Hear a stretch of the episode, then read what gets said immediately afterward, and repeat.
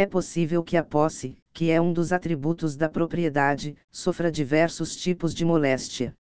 Poderá haver esbulho, turbação ou de ameaça àquela posse. Item esbulho: o sujeito, que tinha a posse legítima, tem a perda total da posse. Item turbação: o sujeito tem o comprometimento parcial da posse, perdendo em parte o exercício da posse. Item ameaça: o sujeito ainda não perdeu a posse, mas há um temor fundado de que a sua posse venha a sofrer esbulho ou venha a sofrer uma turbação. Havendo esbulho ou turbação, o próprio código admite que haja uma autotutela, denominado de desforço imediato.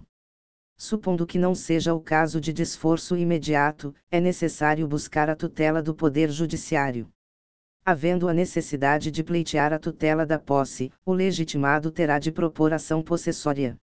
Esbulho: o autor deverá propor ação de reintegração de posse, pois havia perdido.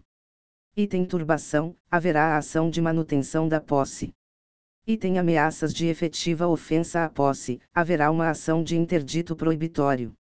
O art. 554 vai consagrar uma fungibilidade entre as ações possessórias, ou seja, se o sujeito ingressa com um interdito proibitório, tendo em vista que havia uma ameaça, mas durante o trâmite processual houve o esbulho, a decisão determinará a reintegração de posse.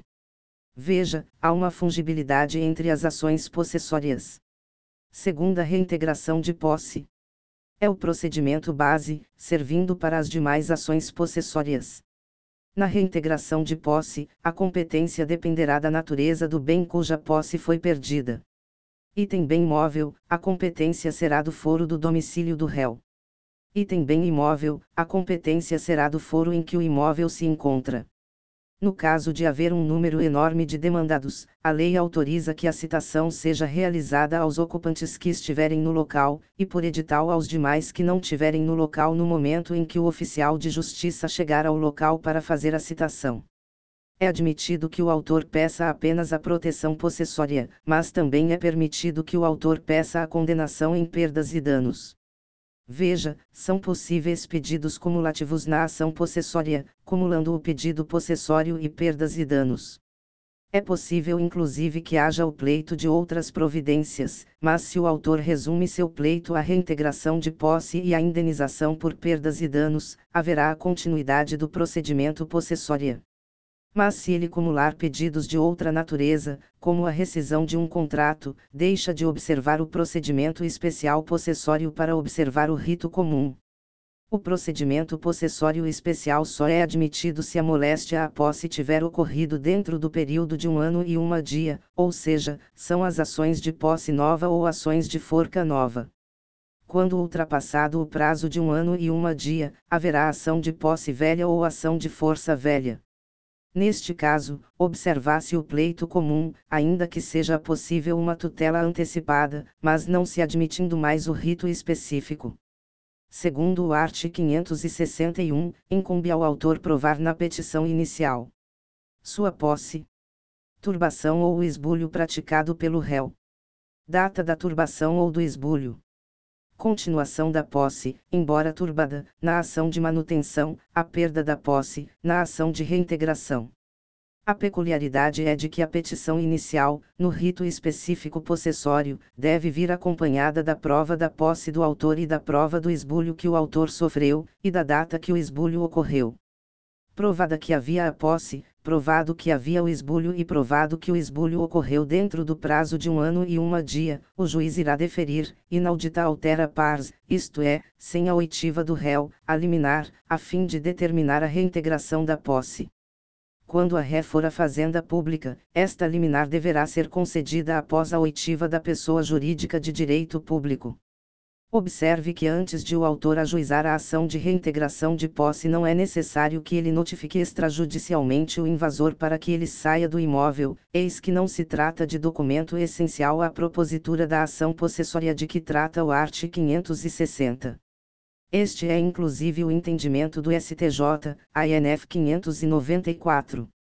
Já o art. 565 vai dizer que nos casos em que esta liminar tiver sido deferida, em litígio coletivo pela posse, se o provimento não for cumprido no prazo de um ano, não há mais como cumprir simplesmente, devendo designar uma audiência de mediação. Isso porque há uma posse coletiva do imóvel, devendo encontrar uma solução razoável para ambas as partes. Mas e se a petição inicial não tiver sido instruída com a prova da posse, prova do esbulho ou data do esbulho. Ou seja, se o magistrado não estiver convencido dos requisitos para a concessão da liminar. Neste caso, há a designação de uma audiência de justificação, situação na qual o réu será citado para comparecer à audiência, a qual terá o objetivo exclusivo de permitir com que o autor prove os fatos exigidos pela lei. O réu não apresentará qualquer defesa. O art. 562 do CPC-2015 afirma que o réu deverá ser citado para comparecer a essa audiência, porém, não será, em regra, ouvido na audiência. Em regra, o réu irá participar da audiência ouvindo as testemunhas arroladas pelo autor, não podendo levar testemunhas suas, considerando que ainda haverá o momento para isso, qual seja, a audiência de instrução. Durante a audiência de justificação, o réu poderá formular perguntas ou oferecer contradita, sempre por meio de advogado. Nessa audiência, o juiz também deverá tentar obter a conciliação entre as partes. Tanto é que a lei vai dizer que o prazo para o réu contestar somente irá iniciar quando ele tiver sido intimado da decisão, quer deferindo a medida antecipatória, quer indeferindo é vedado ao autor e ao réu discutir qualquer questão de direito de propriedade, discutindo apenas a posse. Se o réu não for citado para comparecer à audiência de justificação, não haverá nulidade absoluta do processo. Segundo entendeu o STJ, o termo citação foi utilizado de forma imprópria no art. 562 do CPC/2015, pois o réu não é chamado para se defender, mas sim para, querendo, comparecer e participar da audiência de justificação. Na audiência de justificação, a prova é exclusiva do autor, cabendo ao réu, caso compareça, apenas fazer perguntas. Após a realização da audiência de justificação prévia, depois de colher as provas, o magistrado deverá decidir sobre a medida liminar, podendo fazê-lo na própria audiência ou no prazo de 10 dias. Se o juiz se convencer dos argumentos do autor, deverá conceder a liminar. Nesse caso, fala-se que o juiz considerou suficiente a justificação, art. 563 do CPC/2015. Se o juiz considerar que os argumentos não foram suficientes mesmo após a audiência, deverá denegar a liminar.